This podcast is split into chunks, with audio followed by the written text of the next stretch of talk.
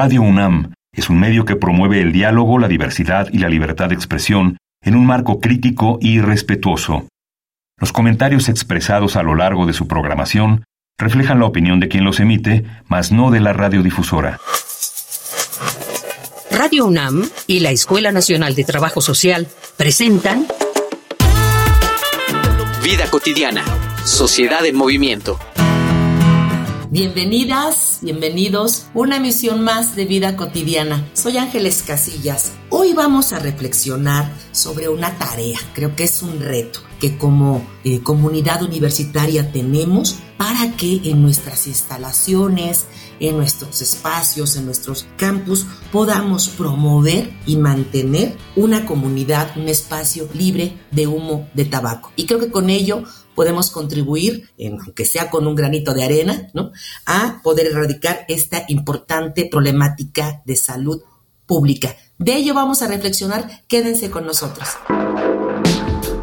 Revisar fotografías de los alumnos que asistían al campus de Ciudad Universitaria durante la década de 1950, nos encontraremos con una imagen que ahora parece surreal. Alumnos fumando dentro de las aulas, a la audiencia más joven le resultará muy curioso, pero esta imagen aún se mantenía durante la primera década de este siglo. Ahora resulta impensable ver algo así, aun cuando los riesgos del tabaco se conocen desde hace décadas. Tampoco son nuevos los esfuerzos de la UNAM por conseguir espacios libres de humo de tabaco. Si bien la universidad se caracteriza por impulsar un libre desarrollo de la personalidad entre el alumnado, los esfuerzos de instancias como la Dirección General de Atención a la Salud buscan que la comunidad universitaria tenga generación con generación hábitos cada vez más sanos. El tener aulas y pasillos libres de humo de tabaco debe ser considerado un logro en este sentido y sin duda debe resultar en un impacto positivo en la salud de los asistentes a las distintas facultades. Por eso, en este episodio de Vida Cotidiana, Sociedad en Movimiento, hablaremos sobre la Universidad Libre de Humo de Tabaco con la doctora Guadalupe Ponciano Rodríguez, coordinadora del Programa de Investigación y Prevención del Tabaquismo de la Facultad de Medicina de la UNAM.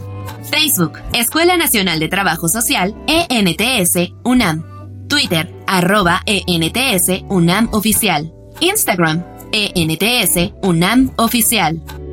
Me da muchísimo gusto recibir a nuestra invitada, ya haya estado con nosotros en Radio UNAM. ¿Cómo estás, doctora Guadalupe Ponciano? Bonita tarde. Bonita tarde, Ángeles. Muy contenta, muy contenta de estar en este programa y de poder, como tú mencionabas, pues reflexionar con nuestra comunidad ante este enorme problema de salud pública. Sin lugar a dudas, fíjate, antes de que surgiera la COVID-19, se hablaba del tabaquismo como la pandemia del siglo XXI. Imagínate nada más lo que eso significa. Ahora que ya vivimos lo que es una pandemia, pues nos podemos dar cuenta que cuando un epidemiólogo usa este adjetivo, ¿no? la verdad está hablando de un problema enorme. Y en efecto, el tabaquismo es un problema muy grave en todo el mundo, pero México no se escapa. Tenemos de verdad ahorita, por ejemplo, según las últimas estadísticas, alrededor de 15 millones de personas que fuman, imagínate, que fuman directamente y una tercera parte de nuestra población que no fuma está expuesta a todos los tóxicos del humo de tabaco porque son fumadores involuntarios o fumadores pasivos. Y evidentemente esto se refleja en las estadísticas. Cada día están muriendo en México 173 mexicanas y mexicanos como consecuencia de las enfermedades que se asocian con el tabaquismo. Entonces tú me dirás si no es un enorme problema de salud pública porque además impacta desde el punto de vista económico. Tenemos alrededor un gasto en el sector salud de alrededor de 116 mil millones de pesos al año para atender problemas de salud relacionados con el tabaquismo que no tendríamos que estar atendiendo, Ángeles, porque el tabaquismo se puede evitar, se puede prevenir.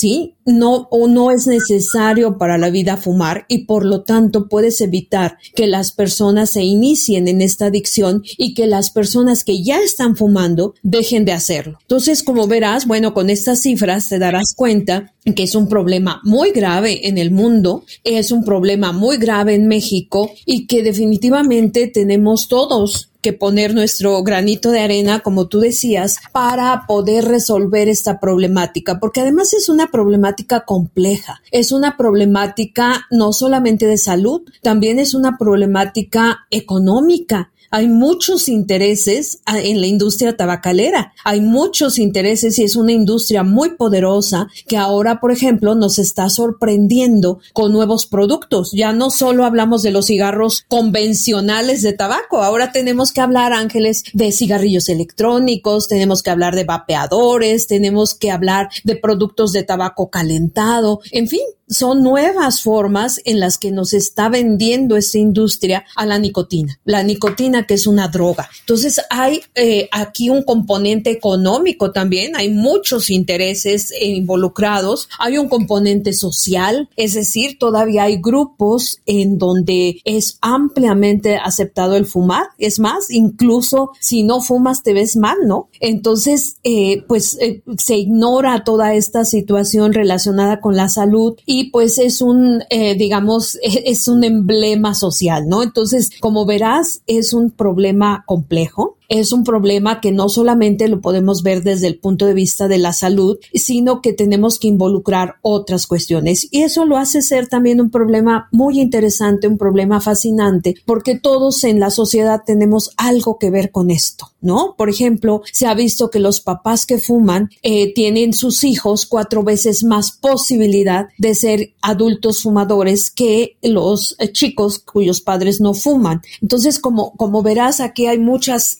muchas situaciones. El cine, por ejemplo, eh, Hollywood siempre nos ha vendido mucho esto, ¿no? Entonces, este, como verás, pues es un problema muy interesante y me parece perfecto que nuestra Universidad Nacional Autónoma de México empiece ya a abordarlo de una forma, pues de una forma como se debe de abordar, de una forma seria, con base en la evidencia científica. Entonces, no sé, Ángela, ¿tú qué, tú qué pienses de todo esto? Fíjate que una de las primeras preguntas que teníamos consideradas para la entrevista era justamente qué es el tabaquismo, pero con esta explicación que nos das, pues obviamente a la audiencia nos queda pues claro que es algo complejo, que es algo que involucra factores biológicos, económicos, políticos, ¿no? De intereses múltiples y que afecta a un gran número de personas. Y con eso, pues, ¿Qué más podemos decir para considerarlo como un problema de salud? De estos datos que nos compartes, doctora, vamos a abonar con, con otros más estadísticos acerca de el panorama del tabaquismo en México. Escuchemos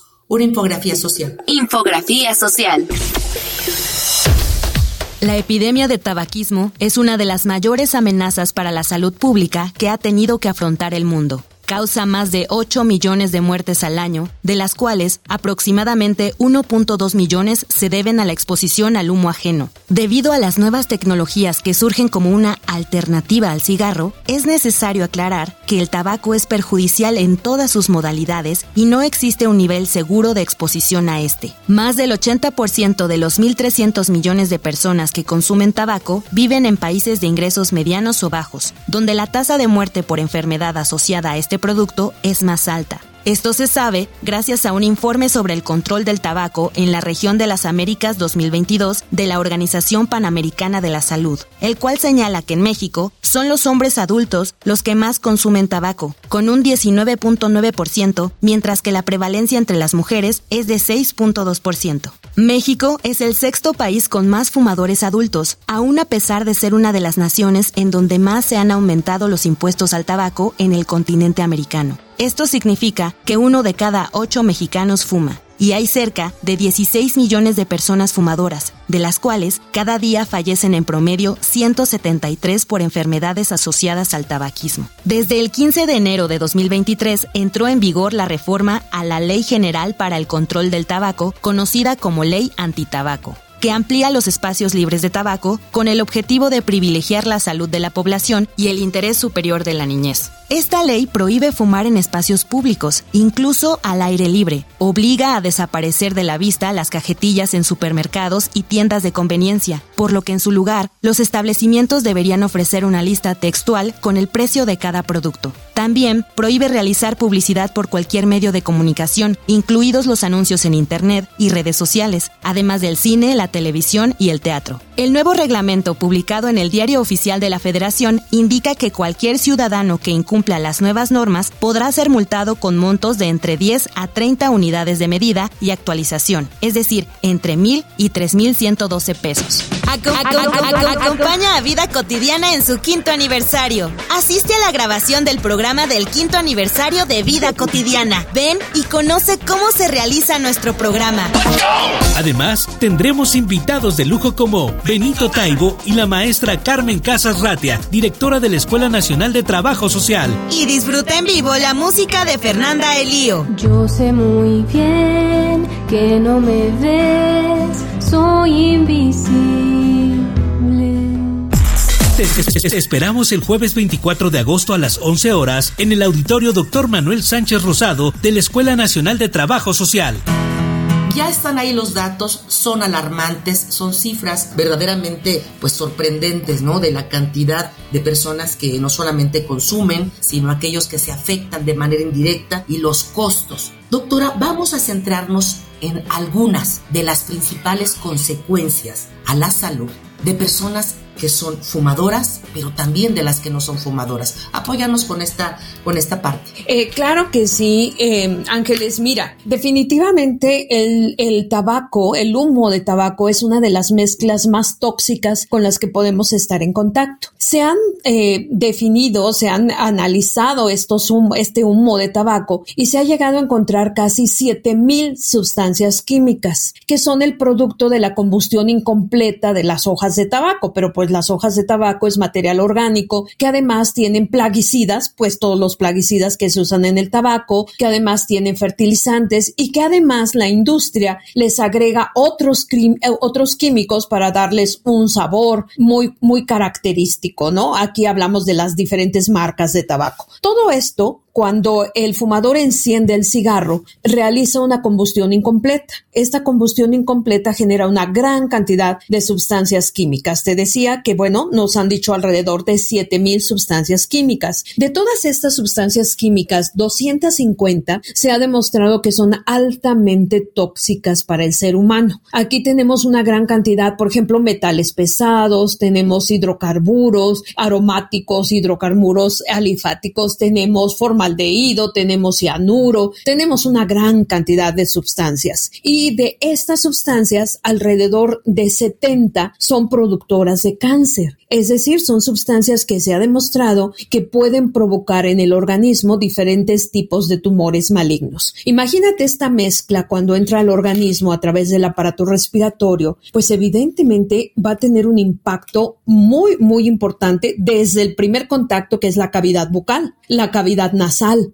¿sí? El aparato respiratorio por eso es uno de los más dañados en los fumadores, es el primer punto de contacto. Sin embargo, el daño no se queda ahí porque todas estas sustancias químicas son llevadas por la sangre que llega hasta los alveolos pulmonares a todo el organismo. Por eso se dice que el tabaco, Ángeles, tiene un efecto sistémico, es decir, afecta todo tu sistema, desde la punta de la cabeza hasta la punta del dedo del pie. ¿Por qué? Porque la sangre lleva todos estos tóxicos a todo tu organismo. Y entonces en el aparato respiratorio, que les decía es el primer punto de contacto, vamos a tener una inflamación crónica, vamos a tener una irritación crónica que nos va a dar una serie de cambios que pueden eh, concluir en enfermedades como cáncer de pulmón, que esto es muy importante, de cada 10 casos de cáncer de pulmón, 9 están relacionados con tabaco. Pero también vamos a tener un daño estructural del, del aparato respiratorio, de lo que es el parénquima pulmonar, y podemos tener lo que se llama enfermedad pulmonar obstructiva crónica, la famosa EPOC. Este EPOC es una combinación de bronquitis crónica, es decir, hay una inflamación de los bronquios, y de enfisema, es decir, el tejido, sobre todo de los alveolos, que es la parte más importante del aparato respiratorio, porque ahí se lleva a cabo el intercambio gaseoso, puede literalmente destruirse y esto es lo que se llama enfisema. También podemos tener, pues por supuesto, que enfermedades como el asma, enfermedades respiratorias, infecciones respiratorias son muchísimo más frecuentes en los fumadores. Por ejemplo, ahora que acaba de pasar COVID, bueno, teníamos que los fumadores tenían mucho más riesgo de fallecer por COVID debido a estas alteraciones en el aparato respiratorio. Pero esto no se queda aquí, también podemos tener, de hecho, de lo que están muriendo más fumadores mexicanos ahorita, según las estadísticas, es de infartos al corazón y de eventos cerebrovasculares, lo que conocemos como embolias, es decir, enfermedades cardio y cerebrovasculares son las que están matando más fumadores actualmente. El daño a nivel del aparato respiratorio se da de manera más lenta, por así decirlo. Sin embargo, el daño al corazón, el daño al aparato circulatorio es muy rápido. También vamos a tener, por ejemplo, alteraciones, y aquí es muy importante porque las mujeres embarazadas no deben de fumar, porque tenemos alteraciones no solamente en el producto en desarrollo, sino también en la mujer gestante, en la mujer embarazada. Los bebés además de tener mucho menor peso, pueden tener también malformaciones congénitas, puede haber parto prematuro, puede haber placenta previa, imagínate, puede haber un mayor riesgo de trombosis en la, en la mujer embarazada. Entonces imagínate el riesgo enorme que significa fumar durante el embarazo. Y bueno, vamos a tener también otras enfermedades que normalmente la sociedad no, eh, pues no relaciona con tabaco, como por ejemplo osteoporosis, como por ejemplo cuestiones maculopatía, es decir, daños importantes a nivel ocular. Vamos a tener también un mayor número de fracturas precisamente porque los huesos de los fumadores eh, tienen una menor resistencia, por así decirlo, de ante este tipo de situaciones, golpes, caídas. Vamos a tener también problemas de cicatrización en las cirugías. En fin, como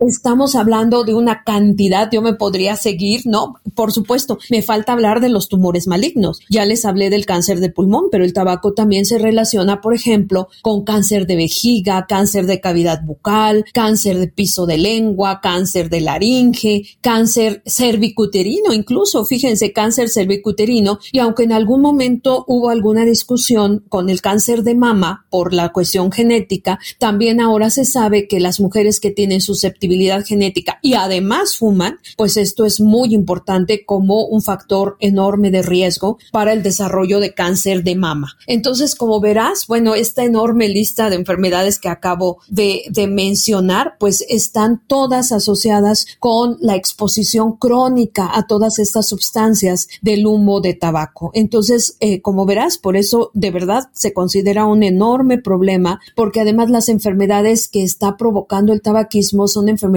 crónicas, es decir, son enfermedades que una vez que se diagnostican, generalmente se van empeorando y requieren una gran cantidad de cuidados, una gran cantidad de medicamentos. Por ejemplo, pensemos en una persona con enfisema. Imagínate todo esto. Ya lo escucharon, múltiples, infinitas consecuencias a la salud, impactos totalmente negativos. Vamos a centrarnos en el tema que preparamos para hoy, esto que tiene que ver con la posibilidad de poder ofrecer en Ciudad Universitaria, en los campus de esta máxima casa de estudios, espacios libres de humo de tabaco. Y antes de eh, reflexionar con nuestra invitada, escuchemos algunos testimonios de la comunidad universitaria, evidentemente, qué opinan sobre el derecho que tienen las personas de poder gozar de estos espacios libres de humo y emisiones. Escuchemos Voces en Movimiento.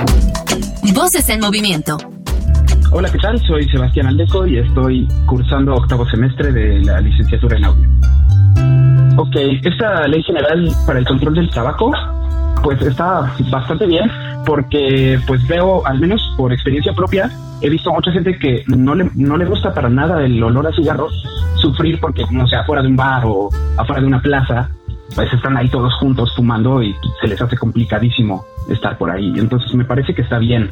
A mí me ha pasado, por ejemplo, que yo salí a fumar en una plaza y me dijeron, oye, ¿sabes qué? Hazte tantito para allá, para ya la banqueta. Yo, ok, bueno, está bien, ¿no? Y ya. Pero me parece bastante bien. Un campus libre de humo de tabaco está complicado. Hay mucha gente que de verdad ya generó una adicción terrible y se vuelve ya una casi necesidad. Entonces, tal vez no un campus completamente libre de humo de tabaco, sino que se formen como zonas específicas para fumadores, tal vez. Hola, soy Mauricio Olmos, soy de la Facultad de Estudios Superiores de Aragón, estoy en quinto semestre, estudio en Ingeniería Eléctrica Electrónica. Y opino que sí, que sí en ciertas partes de la facultad haya espacios exclusivos para gente que ya sea que lo haga cotidianamente o muy casualmente, así como en mi caso, pues podamos disfrutar de un cigarro sin molestar a los demás. Claro, yo estoy a favor de que los espacios libres de humo, que no molesta a nadie, que no afecte a nadie, pero también que haya como espacios, ¿no? Espacios donde sí se pueda y sobre todo que se tenga la conciencia de, de, ok, si voy a echarme un cigarro, pues la colega la tiro en un lugar específico, hecho para eso, limpiar y, y respetar sobre todo, ¿no? Respetar lo que, lo que te dicten. Doctora Guadalupe Ponciano, estamos ya en la, en la sección final de nuestro programa y sería muy provechoso que pudiésemos concluir con qué avances se están presentando hoy a nivel UNAM con relación a si se puede o no lograr estos espacios, dónde vamos, cómo estamos y con ello vamos cerrando el programa. Claro que sí, Ángeles. Bueno, pues mira, el 15 de enero de este año de 2023 es una fecha histórica para los que trabajamos en el área del tabaquismo porque el diario oficial de la Federación publicó el reglamento de la Ley General para el Control del Tabaco. Este reglamento definitivamente, eh, pues nos, lo que hace es prohibir de manera fehaciente, de manera muy precisa, con indicaciones muy precisas, que no se puede fumar en áreas como las universidades, como las escuelas, en áreas públicas, en áreas donde hay concurrencia de personas, en el transporte público. Y bueno, nos queda como anillo al dedo para poder aplicar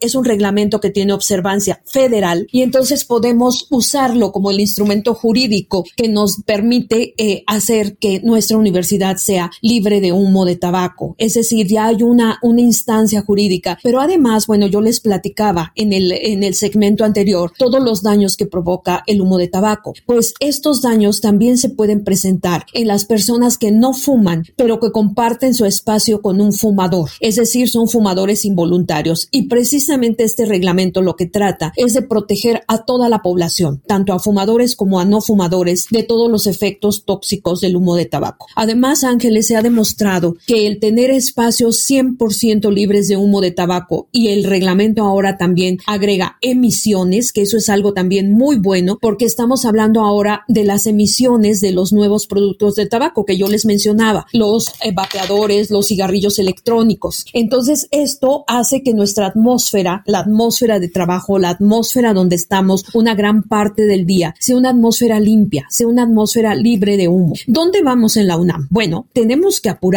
porque de verdad creo que hay muchas cosas que hacer, pero el 31 de mayo pasado, y yo quiero compartirte, Ángeles, a ti y a todos los radioescuchas, con una gran alegría de verdad así del corazón, logramos que la Facultad de Medicina fuera reconocida como espacio 100% libre de humo de tabaco por el Instituto de Atención y Prevención de las Adicciones de la Ciudad de México, el IAPA. Este reconocimiento es muy importante porque es la primera facultad en la UNAM, en el campus universitario, que es libre de humo de tabaco. Y queremos que esto, ahora sí que esto se contagie, Ángeles, o sea, que se contagie a todas nuestras facultades, que se contagie a odontología, que se contagie a química, que aquí las tenemos, somos vecinas. ¿Por qué es importante? Porque esto indica que ya no se va a permitir fumar en ningún espacio, incluso en ningún espacio abierto aquí en la facultad. Las personas que vayan pasando tienen que apagar su cigarro, no pueden fumar aunque sea un espacio abierto porque se ha demostrado que aunque sea esto, tú también estás respirando el humo de tabaco que va llevando esa persona. Entonces, lo que, lo que queremos hacer es proteger a la población, a toda la población y queremos que esto también tiene muchas implicaciones también. Que ya no se vendan cigarrillos sueltos aquí en las tienditas que están en nuestra facultad, que ya no se expongan las cajetillas de tabaco, que ya no se vea al público estas cajetillas, que no se utilicen ni cigarrillos electrónicos ni vapeadores, que la gente vaya entendiendo la importancia de tener una atmósfera limpia. Tenemos incluso ya un grupo de, de estudiantes que se llaman los cuidadores del aire, les pusimos así, los air keepers, porque nos están ayudando a que esto sea una realidad. Es decir, ellos patrullan la facultad y ellos van invitando amablemente, porque ahorita es el proceso que tenemos que hacer, no estamos prohibiendo de forma, digamos, de forma ruda, sino que estamos invitando diplomáticamente a las personas a que no fumen y les estamos dando todos los beneficios y les estamos también apoyando con un programa de cesación del tabaquismo totalmente gratuito para aquellas personas que quieran o que necesiten dejar de fumar. Entonces, te fijas, tener espacios 100% libres de humo de tabaco implica mucho más que solamente que no se fume, implica poder ayudar a las personas, implica que podamos nosotros también ir inculcando en nuestras nuevas generaciones. Para la Facultad de Medicina es muy importante porque estamos formando a los futuros médicos y médicas. Entonces, imagínate, tenemos que formarlos como médicos no fumadores, como médicos que sepan tratar a sus pacientes, ayudarles a dejar de fumar. Y tenemos que orgullosamente ser una facultad libre de humo. Entonces, bueno, es donde vamos. Tenemos que, que esto que se contagie, Ángeles, ojalá a toda la UNAM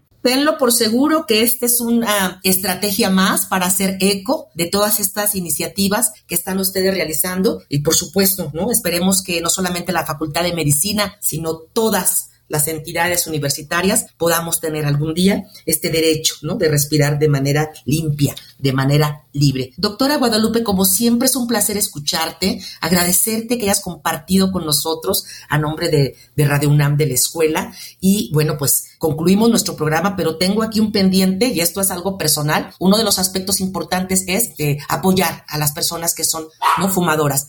Danos nada más la página donde pueden consultar estos apoyos que supongo que son integrales y con ello cerramos. Claro que sí, Ángeles. Muchas gracias a ti, a ustedes por la invitación, a mi querido Radio UNAM, como siempre. Nos pueden escribir, voy a dar mi correo electrónico, ponciano, con C, ponciano y minúscula, ponciano arroba unam.mx, ponciano arroba unam.mx, está muy sencillo. Las personas que quieran dejar de fumar, pues con todo gusto, es gratuito, es en línea, fíjate Ángeles, o sea, ni siquiera tienen que desplazarse. Es un proyecto muy bonito basado en tecnologías de información y comunicación, basado en podcast y basado en grupos de, WhatsApp. Entonces es un proyecto muy lindo, gratuito y quien quiera o necesite dejar de fumar, mándeme un correíto y por supuesto que lo integramos a esta, esta cesación del tabaquismo que de verdad es maravilloso cuando ves que una persona deja de fumar, se libera, Ángeles, literalmente se libera de una adicción que además pues ya, ya les platiqué lo mortal que puede llegar a ser, ¿no? Entonces, muchas gracias Ángeles por, por entrevista.